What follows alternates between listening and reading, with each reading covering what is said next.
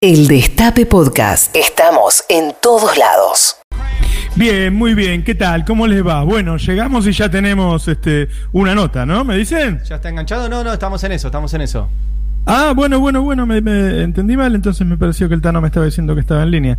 Este, bueno, ahí llámenlo, llámenlo nomás, estamos por hablar con un señor medio importante. Este,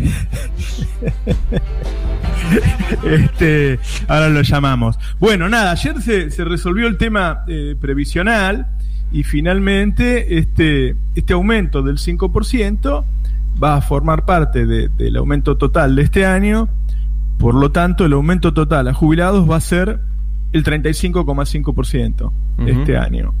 Eh, que, que es como todo, ¿no? Como todos quedamos tan golpeados de los últimos años, este, eh, suena poco. Ahora, cuando vos miras las paritarias, vos sabés que eh, todas las paritarias quedaron abajo de, de la suba de las jubilaciones, salvo los azucareros, todos están abajo de, de la suba previsional. Ah, ya está en línea. Estamos en comunicación con el presidente de la Nación, Alberto Fernández. Hola Alberto, ¿cómo estás? Roberto Navarro y equipo te hablan. Buen día, ¿cómo les va? ¿Cómo andan? ¿Qué tal, Roberto? Bien, bien. Bueno, hablando de este tema que, que, que es tan sensible, siempre que son las jubilaciones, y ayer hubo un cambio que a mí me, me- me pareció bien, pero estaría bueno que, que lo expliques vos. A ver, eh, el tema es así. Hace un año cuando llegamos al gobierno y resolvimos suspender el, el sistema de actualización que había dejado el gobierno anterior, se, se dispuso la creación de una comisión bicameral para que estableciera un, un nuevo índice de actualización de los para los jubilados. Eh, trabajó durante todo el año, emitió su opinión ya sobre el fin de año y recomendaba allí eh, volver a la vieja fórmula, al viejo índice que había regido en los años de Cristina, eh, con, con la salvedad de que no hacía referencia a la encuesta de salarios que se hace, sino era una combinación de las, jubilaciones se actualizaron, actualizarían en esa lógica por un índice combinado entre ingresos fiscales y promedio de salarios formales y, y la actualización sería cada seis meses en periodos que iban de septiembre a marzo y de marzo a septiembre. Eh, nosotros eh, mandamos la ley con esa con esa idea, respetando esa decisión de la comisión. Eh, pero claro, cuando llegó el tema del Senado, los senadores nos plantearon una preocupación que era absolutamente atendible, que en marzo, de acuerdo a ese sistema, debería actualizarse el- el valor de las jubilaciones teniendo en cuenta el periodo septiembre 2020, marzo 2021. Y en ese caso había tres meses, de los últimos tres meses de este año, que se superponían al aumento que nosotros ya vimos, del 5%. Y entonces, claro, eh, había que hacer un empalme, lo que se llama empalmar el viejo régimen con el nuevo. Algo que, para que la gente recuerde, también le ocurrió a, a Macri en su momento. Y lo que y lo que y no haciendo Macri fue hacerle perder a los jubilados el primer semestre la actualización que les correspondía. Entonces cuando nos sentamos ayer a la tarde en casa de gobierno, estuvimos Martín Guzmán, Claudio Morales, Fernando Roberto y Cater y yo, y empezamos a revisar que nos ocurrió que la mejor solución era primero esto me parece que, tenía sentido, volver a la fórmula original de Cristina en su integridad, es decir, la combinación entre los ingresos fiscales más el promedio de los salarios formales, el aumento de los salarios formales, o el índice salarial de trabajo informal según sea el más alto.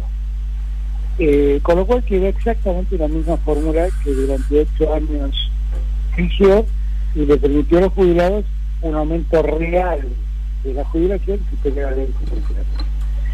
Y lo que decidimos es, mira, durante todo este año nosotros hicimos actualizaciones trimestrales. Entonces hagamos actualizaciones trimestrales. Sigamos con las actualizaciones trimestrales. Que la ley empieza a regir el primero de enero y en marzo actualizamos el trimestre de vida. Y además, si hacemos actualizaciones trimestrales, evitamos a los jubilados esperar seis meses el próximo aumento. Claro. Y, y, y aunque esto tiene una, un- tiene una, incidencia fiscal un poco mayor, la verdad es que prefiero hacerlo, porque la verdad es que para mí sigue siendo una prioridad el tema de los jubilados. Eh, yo estoy satisfecho con lo que hicimos el primer año, porque como bien decís vos, en este año no solo le ganamos a la inflación, sino que cuando uno revisa las paritarias, eh, el 85% de los jubilados eh, terminó estando entre las dos paritarias más altas de la Argentina, de acuerdo a cada, a todas las actividades que hay. Y yo lo celebro eso, porque definitivamente los jubilados necesitan mejorar sus ingresos, pero necesitan mejorar mucho más inclusive que lo que tienen. No, es que yo crea, que está bien, estamos, tenemos que ir corrigiendo y tender a la mejora de las jubilaciones.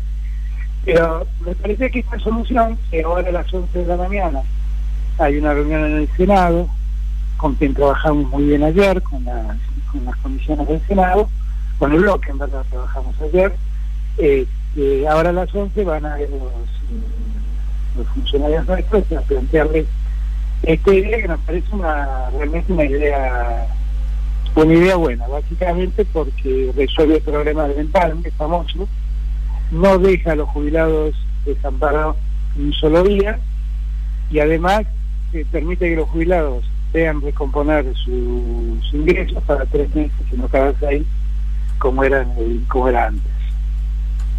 Está bien.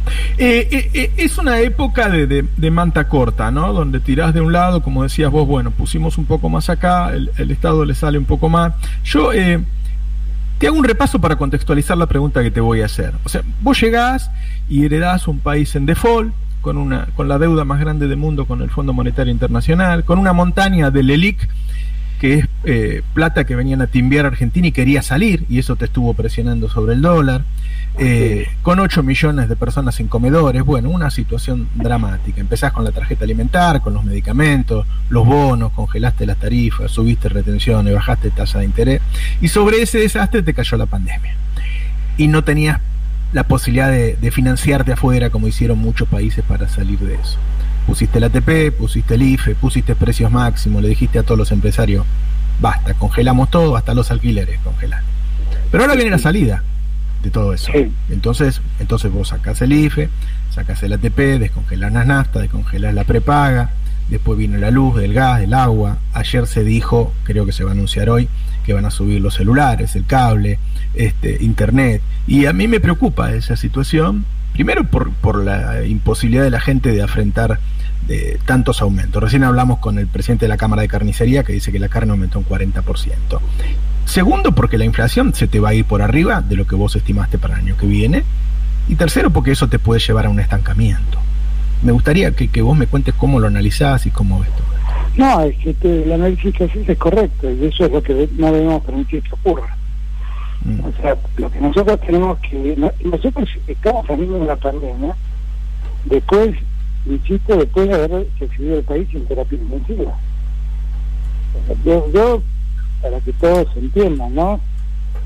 Eh, el expresidente Macri dice que él dejó de gobernar en agosto del año pasado. Sí. Eso es lo que él dice, no es lo que digo yo. Y así nos dejó el país. Así nos dejó el país.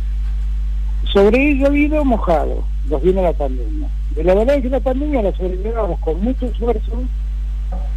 eh, y yo la verdad con la tranquilidad de que no solo nos ocupamos de la salud de la gente, sino que también nos ocupamos de los que peor estaban. Y, y todos los reportes cuando cuando esto empezó, Roberto, vos te acordás, las apuestas que se hacían era cuando era el primer saqueo, cuando Así era el es. primer levantamiento. Y nada de eso pasó, y no es que pasó por un hecho milagroso porque llenamos de gendarmes con palos de los barrios más humildes. Es porque llegamos a lograr los de los recursos que hicieron falta. Cuando la pandemia empezó a aflojar, eh, nosotros tenemos que ir recuperando el funcionamiento habitual de la economía. El ATP no desapareció totalmente, el ATP se mantiene para los sectores que lo siguen necesitando. Ahora, ATP, por ejemplo, cobraron las automotrices, pero las automotrices han producido el último mes un 20% más que el año el mismo mes del año pasado. No tiene sentido seguir manteniendo ese ATP, porque gracias a Dios esa actividad se ha recuperado y ya no lo están necesitando. Ahora, hay sectores vinculados a la gastronomía, sectores vinculados al, turismo, que lo siguen necesitando y para ellos el ATP se sigue manteniendo. No es que lo eliminamos totalmente. En el caso del IFE, lo que nos pasó es que cuando nosotros vimos el IFE, nosotros vendemos en un universo menor. Y por, por temor a que alguien que necesita, no ampliamos ese universo a 9 millones de personas que se presentaron, explicaron no tener ingresos y, bueno, eh, pidieron esa ayuda. Entre ellos había monotributistas de las dos categorías más bajas que hoy están trabajando, por ejemplo, muchos taxistas, eh, muchos este, trabajadores independientes que han vuelto a trabajar y eran monotributistas y que razonablemente hoy no parecen estar visitando el Y también eh, lo que notamos es que había llegado mucha gente eh, que, que por ahí tenía otros recursos para sobrevivir y que aparecían en los sitios de como gente sin trabajo y sin ingresos. Eh, por eso ahora es muy llamativo cuando vos mirás las historias que dicen, encontrás con quien se puso en su casa a cocinar pizza para hacer delivery, o quien se puso en su casa a hacer añolotes para hacer delivery y, y con eso, y utilizó la plata del IFE para comprar la, la, mercadería, para producir otras cosas, y con otro que hizo un demo de, música para grabar su disco. Uh -huh. Encontrás de todo en el medio. Eh, lo que nosotros entendemos es que dice, este último IFE, el IFE de 2014, queríamos direccionarlo al, realmente a los sectores más necesitados hoy en día y por eso estamos destinando entre 10 mil y 15 mil millones de pesos más para diciembre para llegar justamente a esos sectores que nosotros ya tenemos absolutamente detectados como que efectivamente necesitan ayuda. O sea, el IPE tampoco desapareció, sino que lo focalizamos en los sectores que evidentemente todavía reciben ayuda del Estado. Y eso se va a mantener el tiempo que haga falta hasta que la actividad económica recupere su ritmo eh, normal. Así es, eh, eh, y respecto de los aumentos, que vos decís, hay muchos aumentos de tornados mundiales, pero no concretado aún. por ejemplo, tuvimos, tuvimos, por ejemplo, los de cables, los de celulares, la medicina prepaga recién se empieza a pagar en enero, no se paga en diciembre. Eh, entonces, lo que nosotros tenemos que tener presente también es que vivimos un año con todo congelado. ¿Cómo? Es ahí que, que, vivimos un año con todos los precios congelados prácticamente. Estoy hablando mm. de este tipo de servicios. Eh, y que por lo tanto hay que empezar a ver cómo se corrigen, pero hay que corregirlo con sensatez. Sea, no podemos eh, desmadrar con aumentos el, plan que nos hemos fijado. Por eso vamos a ser muy cuidadosos y, en verdad, si alguien piensa que el problema económico se está no es así.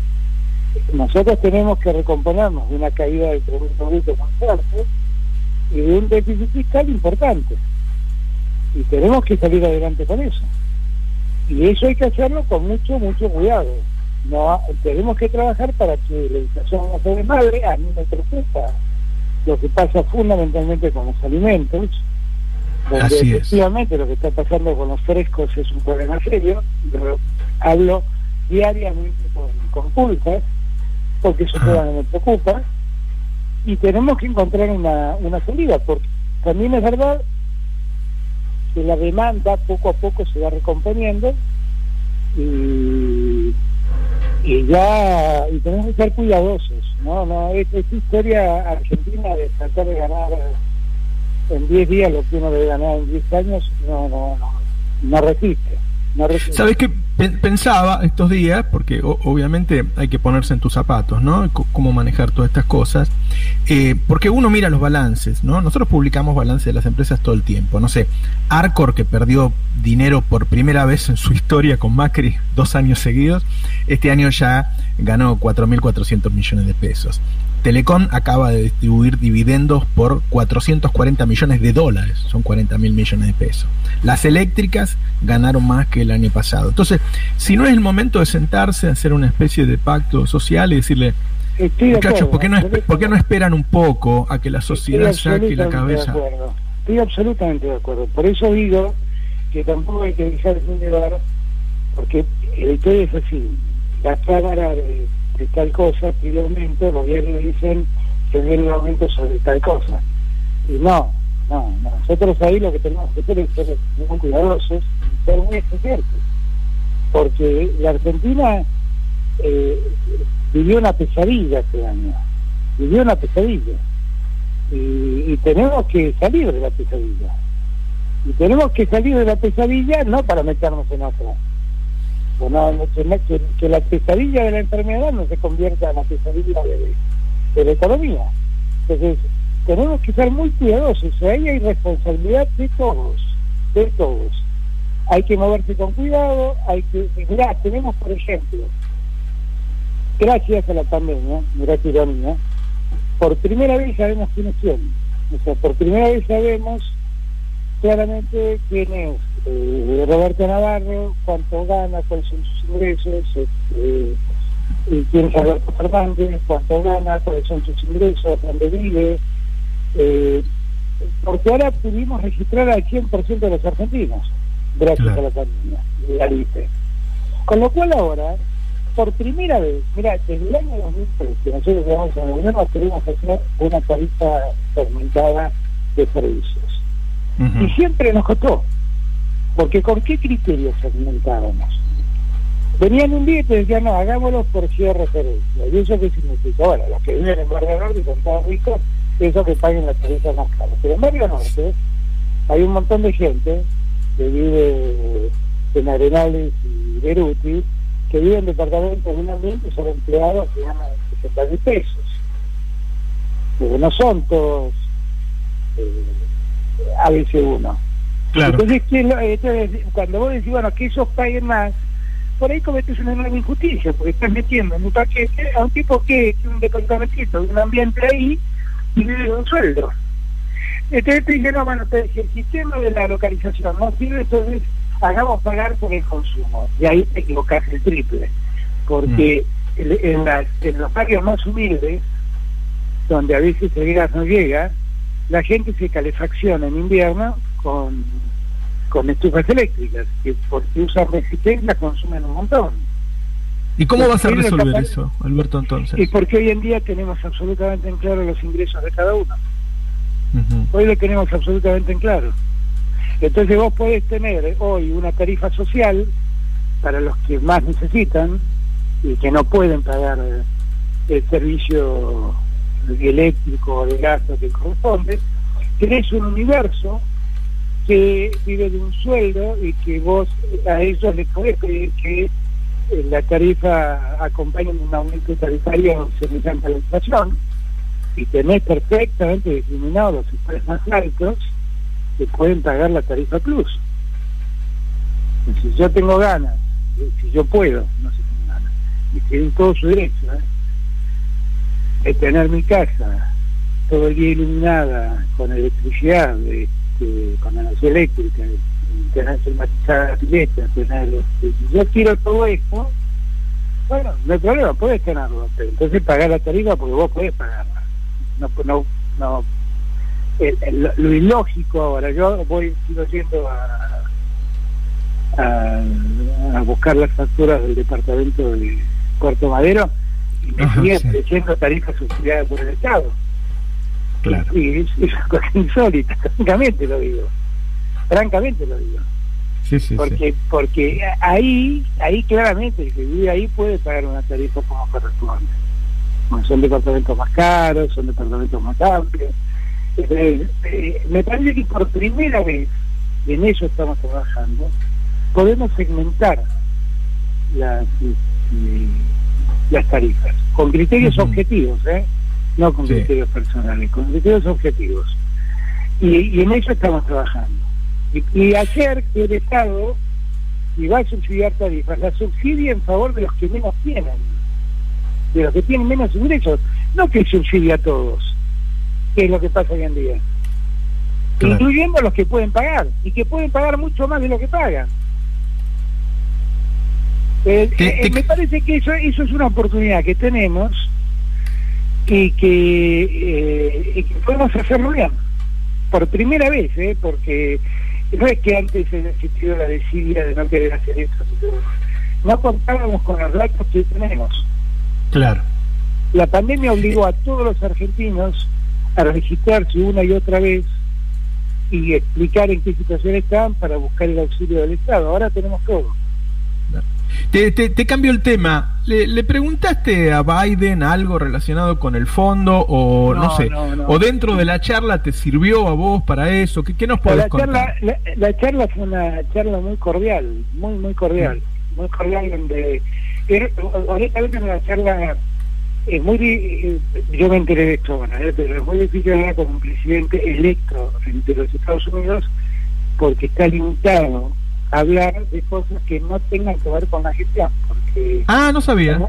Claro, porque Biden me comentó que cuando empezó la charla me dijo, eh, bueno, qué gusto conocerlo, me dijo, bueno, ya sabe cómo es esto, ¿no? Acá en Estados Unidos, eh, un presidente de- por vez, por un presidente a la vez, como diciéndome, mire, ahora todavía no soy el presidente, el presidente es, Ah, es eh, ay, Trump. Trump, Trump, Entonces, Trump. claro, entonces, claro, ya ahí uno tiene una restricción para hablar con él. Tuvo la generosidad Claro. del Dabar, tuve la gran oportunidad de felicitarlo por su triunfo, pudimos hablar de cosas más genéricas, de hablar con toda América Latina. Eh, yo le expresé que realmente eh, eh, tenía la expectativa de que podamos tener una mejor, Latinoamérica pueda tener un, lograr un mejor vínculo con los Estados Unidos. Este, hablamos mucho del Papa Francisco porque él, es un católico, yo lo sabía, y entonces la charla cuando empezó yo comenté que, que bueno que tenía muchas expectativas con lo que él podría hacer con América Latina de aquí en adelante y, y que eh, eh, mi, mi optimismo eh, en alguna medida se, eh, se fundaba también en que teníamos un amigo en común. Usted me preguntó quién es el amigo en común. Pues Yo le dije el Papa Francisco y él rompió en en y me empezó a contar historias de Papa Francisco. Yo le empecé a contar las mías. Y así la charla transcurrió durante 35 minutos. Una charla que me habían anunciado era de 10 minutos, se extendió a 35 minutos. Una muy buena charla, eh, un buen comienzo, donde hablamos básicamente de, a mí me, me, me- me ayudó mucho a conocer creo su, su parte de su personalidad porque él me contó que cuando el Papa estuvo en, en- de gira por Estados Unidos como él era el católico del, del gobierno de Obama este, le habían encomendado que lo acompañara en su gira me contó una serie de referencias que tuvo el Papa para con su familia, porque habían perdido un hijo, y, y yo le conté algunas historias mías con el Papa, le conté mis diferencias en Argentina, grandes encuentros en, en- eh, a partir de que fue Papa. Eh, fue una muy muy buena charla, pero donde, donde objetivamente eh, no se pudieran tocar temas. Este, Pero igual vos tenés como una idea de que vamos a estar mejor con él, ¿no? Bueno, yo creo que es muy difícil estar peor de lo que se tuvo contra. Esa es una buena razón, pero además de esa, ¿qué, qué otros datos objetivos hay que ustedes analicen que los haga pensar que con Biden nos va a convenir más? o No, vamos a es estar que yo creo eh, que yo lo que sentí durante la gestión de Trump es que es un juego de imposiciones muy perverso para América Latina. O sea, es, es haces esto, te someto o te castigo. Y, y eso me parece me pareció muy mal. O sea, lo- todo lo que ocurrió en la OEA en los años de Trump fue penoso. O sea, que, que, Almagro siga siendo el presidente de la OEA es algo penoso Y es por penoso, Trump. realmente penoso, porque ellos fueron los cómplices de un golpe de Estado en Bolivia, que un año después se demostró que habían mentido para justificar un golpe de Estado. Mm. Eh, Pero vos lo adjudicás a la Trump, Latina- la actitud de, de Almagro. Y bueno, estuvo absolutamente sostenido por la administración Trump, eso es, eso es claro y notorio. La imposición de un presidente en el BID, cuando hay, cuando históricamente siempre el mundo aceptó que el Fondo Monetario Internacional lo manejan los europeos, que el Banco Mundial lo manejan los americanos y que el BID lo maneja un latinoamericano, de repente nos vienen con un norteamericano y nos meten un presidente norteamericano por la ventana. Yo, yo sé que también con la anuencia de, de- de muchos este, presidentes de, de Latinoamérica, pero presidentes de Latinoamérica también veían que cómo funcionaba eso, o aceptás o te, o te quedas afuera. La verdad es que ese tipo de cosas a mí me parece que no le hacen bien a la región y no hacen bien al vínculo con los Estados Unidos, que es una potencia muy importante. Y, y en el continente es una vez la, la primera potencia, claramente. Entonces, este, yo espero que esas cosas no... no, no, no- ha- hace, hace cuatro años que América Latina está dividida y discutiendo por Venezuela, cuando en verdad lo que tendría que hacer América Latina es estar unida para ayudar a salir a Venezuela del problema que está Hmm. favorecer el la discusión entre los venezolanos, que los venezolanos se encuentren en una salida, que teníamos que estar despreocupados por eso. Y lo que estamos haciendo, no nosotros, pero parte es ayudar al bloqueo que le han puesto a un país en el medio de una pandemia. No en perjuicio de un gobierno, en perjuicio de los que viven en ese país. Esas son las cosas que a mí me parece que, que en estos cuatro años han sido muy ingratas, muy ingratas. Y pensás que no se van a sostener con Biden. Yo, yo quiero creer que no, quiero creer que Mm. no, porque finalmente... Digo porque el resultados empezó con Obama, con Obama, ¿no? ¿Cómo? ¿Cómo? El Lofer empezó, el empezó con Obama en Brasil. Bueno, pues, todas estas prácticas fueron malas prácticas, sin ninguna duda. Mm. Todas Mm. esas fueron malas prácticas. Por eso yo, yo, eh, yo no sé, yo te vuelvo a repetir, eh, te acabo de contar lo que fue mi charla, que fue una charla este, muy linda, Claro, pero claro. no pudimos abordar ninguno de estos temas. Pero tengo la expectativa de que esto cambie, de que esto cambie, no, no, no, no es buena, la verdad no es buena ni para la región ni para los Estados Unidos que sintamos este tipo de cosas. Claro. Bueno, lo, lo de Francisco es auspicioso, ¿no? Las relaciones personales juegan siempre. Sí, yo creo que fue una, una, una muy buena, la verdad fue una muy buena charla. Fue, eh, eh, yo, yo, bueno, quedé, yo la verdad quedé, quedé contento y vuelvo a repetir, una charla que está prevista en 10 minutos, que se ha extendido durante 35 minutos, es que evidentemente nos sentimos cómodos con la charla los Claro. dos. Bueno, además ese día hablaste con Bolsonaro. Bueno, ese día tuve un acto con Bolsonaro porque era se cumplieron los 35 años de, del acuerdo Sarney-Alfonsín y eso era muy importante y también fue una fue una charla, pero fue un encuentro productivo, la verdad fue un encuentro productivo Claro. porque eh, él desde Brasil, yo desde Argentina, los dos manifestaban la importancia del Mercosur y de seguir trabajando juntos. Te quiere hacer una pregunta Ari Jalada, Alberto. Eh, buen día, Sí, presidente. ¿Cómo le va? ¿Qué tal, Ari? ¿Cómo te va? Bien, recién mencionaban la palabra lofer, eh, que es la Sí. traducción de persecución judicial mediática que usted también ha hablado mucho durante, durante la campaña. Esta semana tuvimos eh, novedades en dos casos muy particulares de eso. Uno es la causa Cuadernos, con, con la Cámara de Casación confirmando todo lo que hicieron Bonallado y Stornelli. Y ayer eh, los tres diarios más grandes de la Argentina diciendo que hoy la Corte va a confirmar la condena contra Vudú. Le quería preguntar, digo, ¿cómo, cómo ve la situación del lofer, si eso se mantiene en la Argentina eh, en este año y también cómo viene el proyecto de, reforma judicial que era justamente para cambiar eso? El proyecto de reforma judicial está en el en extraordinario, así que espero que lo, lo traten diputados. A mí lo que me preocupa mucho es que yo lo que quisiera es que la justicia tenga la capacidad de revisarse a sí misma. Eso le daría un- un- una gran tranquilidad a los argentinos. Cualquiera que sepa un poquito de derecho, no estoy hablando acá, ahora me saco el saco de presidente y me pongo el saco de abogado y de profesor de derecho. Eh, realmente sabe lo negativo de algunas instituciones que entraron por la ventana del sistema legal argentino, donde el tema de los arrepentidos y el tema de la posibilidad de, hacerse los bienes de un procesado, rematarlos y, y liquidarlos sin tener que condena a pierda, son dos cosas que repugnan al criterio de culpabilidad que rige el derecho penal. Y la verdad lo que yo esperaba es que la justicia sea capaz de revisar esas cosas.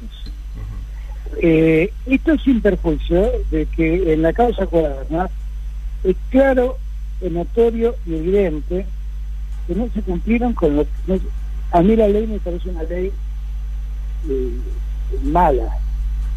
Es una ley que cuando uno mira en América Latina se fue poni- imponiendo sucesivamente en Ecuador, en Brasil y en Argentina, y en los tres casos se usó se usaron mecanismos de arrepentidos para perseguir dirigentes opositores, Correa, Lula y Cristina. Sí.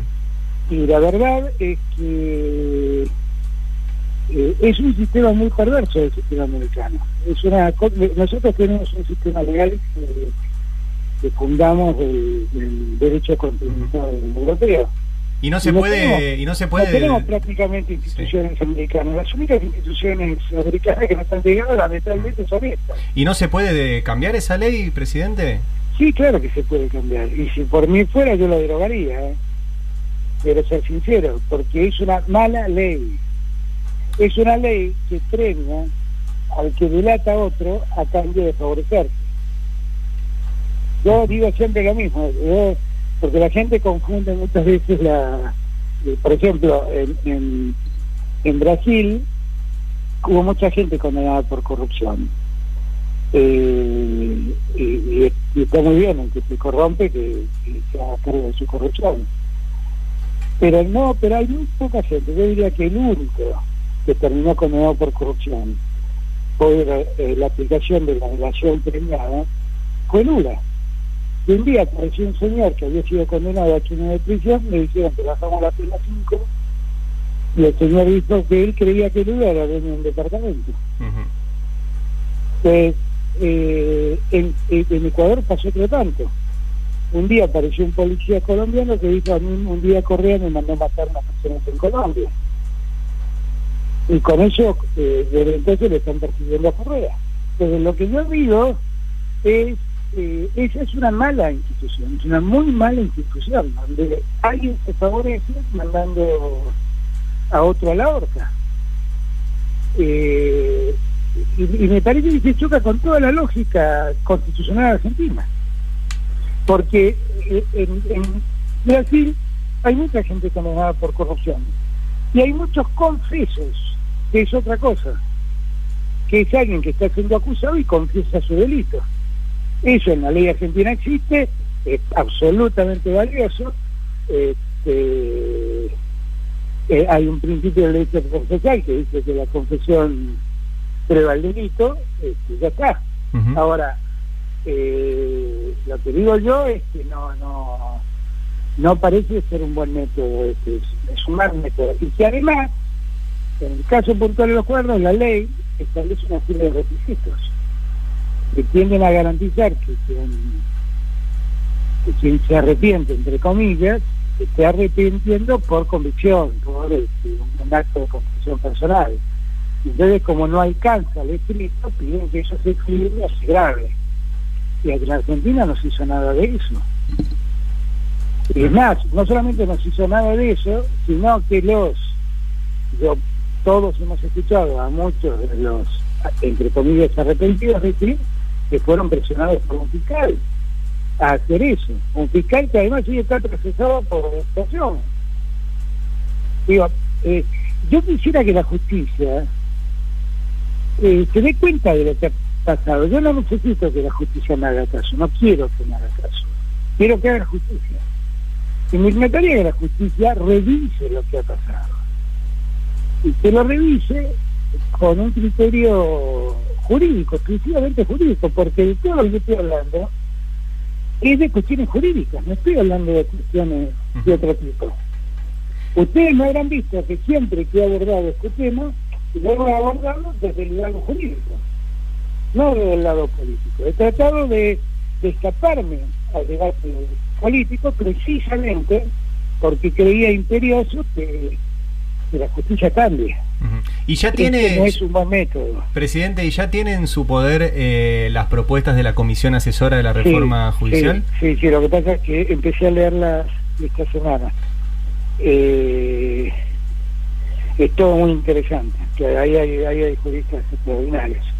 Es todo muy interesante, pero son tres, eh, tres tomos de 200 hojas cada uno, más o menos. Entonces, y eso, eso tengo que verlo con, con atención. Le hago la, la, la última del tema que la gente está. ¿Podemos saber cuándo nos empezamos a vacunar ahora que empezaron los ingleses? Esta semana estamos ya firmando el contrato con, con Rusia. Y nosotros estamos esperando recibir de Rusia 300.000 vacunas antes de fin de año. Eh, Cuando hablo de vacunas, hablo de, A ver, voy a decirlo de otro modo. Vamos a poder vacunar 300.000 personas en- eh, antes de fin de año. Ajá. Vamos, vamos a poder vacunar 5 millones de personas durante enero y vamos a poder vacunar 5 millones de personas más durante febrero con las vacunas rusas. Ese contrato ya ayer le pegué la última leída y ya está en condiciones de ser firmado. Así que espero que entre hoy mañana, pasado, más tardar, esto esté, esté terminado. Muy contento, muy agradecido realmente con, con el Fondo Soberano y con, con el gobierno de Rusia, porque la verdad es que han sido absolutamente solidarios con nosotros y, le, han, le han- le han dado la velocidad eh, a, aportarnos las vacunas que nosotros realmente necesitábamos, porque para que la gente entienda por qué mi, preocupación. En marzo ya empezamos a tener vacunas de AstraZeneca y Oxford, que no las tenemos antes porque no se producen, no es por otro motivo, simplemente por eso.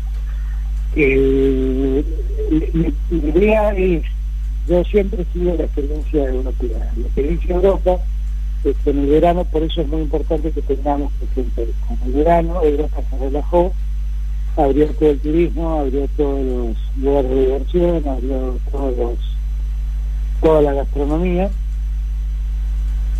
y en cuanto llegó el otoño, volvió la pandemia con una velocidad, una eh, velocidad enorme. Terrible, sí. Y entonces, eh, ¿qué es lo que me hace pensar a mí? Que es razonable pensar, siguiendo el ejemplo europeo, que en el otoño pueda venir una segunda ola a América Latina. Y entonces, ¿qué ventaja tenemos nosotros? Bueno, tenemos la ventaja de que contamos con la vacuna, podemos minimizar los daños de la segunda ola vacunando la mayor cantidad de gente durante el verano. Con lo cual, yo quiero que hagamos una, una epopeya de todos los argentinos durante el verano, tratando de vacunar primeros a los que más riesgo tienen, o sea, a los, al personal de la salud, al personal de seguridad, al de las Fuerzas Armadas, a los docentes, eh, a las personas mayores de 60 años y a las personas que tienen entre 18 y 60 años y tienen alguna enfermedad prevalente. Ese universo de personas son en total 13 millones de personas. Y yo calculo que con lo que recibimos de Rusia en el 9 de febrero, lo que recibimos de AstraZeneca y Oxford en marzo, y si es posible que Pfizer en febrero nos mande para vacunar a un millón y medio más de personas, con eso estaríamos pudiendo vacunar a todas personas, a estas personas, que son las personas que ha quedado demostrado son las que corren más riesgo que es que la enfermedad los ataca. Bueno, o sea que 5 millones de personas se vacunan en enero, 5 en febrero, y vos decís que 300.000 se vacunan al final de diciembre. Vamos a tener vacunas, según nos dice Rusia, antes de fin de año, 300.000 dosis. Muy bien. Bueno, eh, eh, de esto seguramente vamos a hablar la semana que viene, pero últimos dos minutos, si vos podés resumir en un, un título y una bajada, como decimos los periodistas, se cumple un año, Alberto, la semana que viene. Sí. No, yo te digo que, mira, alguien me preguntó el otro día cómo era esto de gobernar la pandemia. Y la verdad es, la palabra pandemia es como de, todo lo contrario a la idea de gobernar. Porque Claro. uno gobierna lo que conoce. Esta es la realidad. O vos te, te subís a un escenario, miras a tu alrededor y te empiezas a hacer cargo de los problemas. Pero sabés cuál es el escenario, sabés cuáles son los problemas y aplicás la- los modos, los métodos, que vos, las acciones que vos crees que corresponden. La pandemia es gobernar lo que uno no conoce. Pero no es que no lo conoce porque no lo sabe, porque no lo estudió. Es gobernar lo desconocido. Es gobernar un escenario donde no sabes de dónde te viene el balazo. Y no sabes quién te lo tira. Y no sabes qué calibre es. Y no sabes qué daño te causa. Y sabes que no hay armadura que te proteja. Entonces, lamentablemente yo voy a ser el presidente de la pandemia cuando le ustedes escriba. sí. y habré acumulado una experiencia que ningún presidente. Y yo realmente creo que la aproveché esa experiencia. La aproveché porque me puso, puso en juego mis valores y no los alteré. Mis valores fueron, primero, cuidar la salud de los argentinos, segundo, proteger a los más humildes. Y eso lo cumplí. Y eso lo cumplí con creces cuando toda la oposición me decía qué locura lo que estás haciendo o la intestadura y la cantidad de cosas que me dijeron. Mm, Y cuando vos ves que sobre el final del año llevamos tres meses consecutivos, con todo el esfuerzo que hicimos y con todos los problemas que tuvimos, llevamos tres meses consecutivos donde la mm, recaudación le gana casi por tres, tres puntos arriba la inflación, decís, no me equivoqué. Y cuando ves que industrias como la industria automotriz produjeron en noviembre un 20% más de lo que produjeron en noviembre del año pasado, decir no me equivoqué. Y cuando te llegan los informes que dicen que en los barrios más populares, donde la gente más necesita, la demanda en los comedores ha caído, digo, no me equivoqué. Y cuando ve- veo que he podido sostener la paz social, digo, no me equivoqué. Eh, y, si digo que mientras hice todo esto, arreglé una deuda con los acreedores, que no hay líder del mundo que no me pregunte cómo hice haber cerrado un acuerdo con los acreedores al cabo de 10 años nos permite ahorrarnos 38 mil millones de dólares y nos permite recuperar los recursos hoy que de otro modo no tendríamos, digo, no me equivoqué. Eh, digo, los argentinos tienen que ser conscientes que este año nosotros pusimos mucha plata y tenemos un déficit fiscal importante, mucha plata en, en, la gente que lo necesitó, desde empresarios con el IFE, con el ATP, eh, trabajadores formales con el ATP, hasta trabajadores informales con el IFE más la tarjeta alimentar, más la financiación universal, más los aumentos de los jubilados. Ahora, este año tenemos que pagar 7 mil millones de dólares. A mí cuando me dicen que nosotros estamos haciendo un ajuste, yo no puedo menos que indignarme, porque cuando vos ves el presupuesto del año que viene, vos ves que, por ejemplo, de inversión en la obra pública se multiplica por dos. Estamos lanzando con Ferraresi el plan de vivienda que aspiramos a resolver el problema habitacional de una vez y para siempre en Argentina. O por lo menos empezar a resolverlo de una vez y para siempre. Mirás el presupuesto de salud, crece. Mirás el presupuesto de educación, crece. Mirás el presupuesto de tecnología, crece. ¿Dónde está el ajuste? ¿Sabes dónde está el ajuste? Mirá los intereses por la deuda. El año que viene tenemos que pagar 12 mil millones de dólares por la si vos mirás todo esto, yo creo que el saldo es, honestamente, sin querer vanagloriarme de nada, porque esto lo hicimos ante todos, yo creo que el saldo es muy positivo. Es muy positivo. Y que hay que ser muy necio para no darse cuenta de esto. Hay que ser muy necio. Eh, eh, fue un enorme esfuerzo. Yo el otro día me reía con, con Axel, con quien hablo mucho por, por todo lo que nos pasa, la dificultad de gobernar es cierta, y le decía, nos mataron, ¿eh? no, leímos la letra chica, la letra chica iba haber estado de la pandemia, en la letra estaba con yo, y el golpe que estamos, pero la fuimos llevando bien, la fuimos llevando bien, la fuimos llevando bien, y además la fuimos llevando y tratando de, de distribuir del mejor modo. Yo cuando el otro día lo escuchaba el jefe de gobierno decir que le estábamos sacando plata a los porteños y que sin ese dinero los porteños iban a, iban a tener menos escuelas, menos jardines infantes, menos plazas. Pero si la plata que le teníamos que mandar no era para jardines infantes, ni para las escuelas, ni para las plazas, ni para los hospitales. Era para la seguridad. Y lo teníamos que hacer porque le pasaron la policía federal y hay una ley, la constitución y una ley específica y que se olvide de pasarlo con los recursos pero los recursos para la seguridad, no los recursos para la defensa.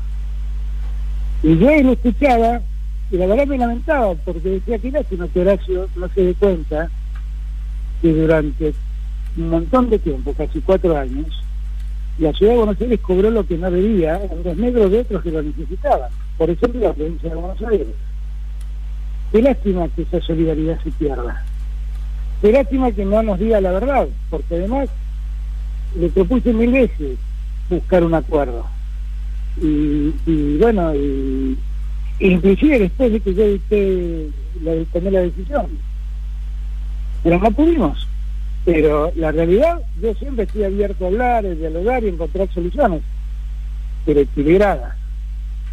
Porque cuando él le dice a los porteños todo lo que deja de hacer porque recibe menos, lo que está diciendo todo lo que cobraba indebidamente.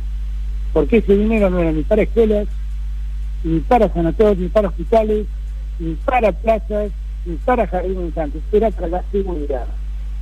Que además se lo paga el Estado Nacional, que es el único lugar en la Argentina, la ciudad que más recursos tiene, el Estado Nacional le paga parte de la seguridad de la ciudad cuando yo me pregunto por qué no los correntinos o los chateños no, cobran lo mismo. ¿Por qué eh, la policía catamarqueña se la tiene que pagar el gobierno de Catamarca? Entonces, en realidad, yo creo que una de las cosas que nos impone la post-pandemia es que construyamos otra normalidad. A mí cuando me dicen, no vamos a volver a la normalidad, yo siempre digo lo mismo. Yo volver a la normalidad, si para ustedes eso era la normalidad, yo a esa normalidad no se la voy a Yo a la normalidad de semejante desequilibrio, de semejante desigualdad en la distribución de ingresos, a, ese, a, esa, a esa normalidad de la cooperación de muchos y de, la, de los beneficios para poquitos, esa normalidad no quiere volver. ¿eh? Construyamos otra normalidad, una normalidad más digna, más ética, que nos ponga a todos en condiciones de desarrollo. Esa es la verdadera discusión que tenemos por delante. Y eso lo podemos hacer entre todos, y es que todos entendemos la oportunidad que tenemos. Por eso, eh, vos me preguntás, me, fui, me fui tal vez un poco... No, está bien. Eh, eh, pero la verdad es que eh, me preguntabas cómo veo este año, y yo creo que hicimos un enorme esfuerzo y creo que los resultados son altamente positivos. Y con la coalición, ¿cómo ves el frente después de un año? Vos sabés que se habla todo el tiempo. No, bien, no, bien, bien. Nosotros, nosotros no somos todos iguales, no pensamos necesariamente igual. Lo que debemos pensar igual es solamente en una cosa, en que debemos estar unidos. Y en todo eso, cuando las cosas se piensan mucho, alguien tiene que aflojar, porque lo más importante es estar unidos. Hemos ganado en Río Cuarto donde todos nos ponían las citas de que ahí íbamos a estar derrotados. Eh, y el Río Cuarto no es precisamente un lugar que nos es particularmente. Bueno, tenemos que darnos cuenta de la importancia de esa unidad. Trabajar muy juntos, trabajar muy unidos, muy unidos. Y, escucharnos. Ayer yo escuché la preocupación del bloque de senadores nuestros, le atendí, me parece razonable volvieron a casa de gobierno a la mañana, me reuní con Gabriel, me un poco el tema, después se reunieron funcionarios con el norte, hubo que corregir, y sí, sí, la verdad es que creo, propuse esta salida, que me parece una buena salida, y, una salida que además donde terminan ganando los jubilados, me parece que es lo más importante, que somos capaces de construir una salida menos teórica, menos técnica y que piense más en los jubilados. Así que yo creo que tenemos que trabajar mucho. La, coalición tiene que estar más unida que nunca, respetarnos mucho, estar juntos y darnos cuenta de la importancia de la unidad. Alberto, te agradecemos mucho nosotros, el público, el tiempo que nos has eh, dedicado. ¿eh? Y, este, y bueno, nosotros este, eh, en general estamos de acuerdo, a veces en alguna cosa no, pero me parece que la valoración del primer año y ahora esto ya corre por mi cuenta, estoy de acuerdo con vos que es altamente positiva y que se nota una vocación por cuidar a la población eh, importante. Así que bueno, también te lo digo en público. Muchísimas gracias, Roberto. Les dejo un abrazo, y gracias por el tiempo. La verdad me, me, fui de rosca con el tiempo. Y aquí no, con no. no las manejo mucho. Eso no es la. Un abrazo, un abrazo muy grande a todos. Gracias. Chao, querido. Chao. Bueno, era el presidente de la Nación, Alberto Fernández. Este, se fue un poquito, discúlpenme a todas las compañeras y, compañeros, pero bueno, había muchos temas y algunos muy sensibles, ¿no? sí, claro, claro. Tiene que practicarlo de título y bajada. el Destape Podcast. Estamos en todos lados.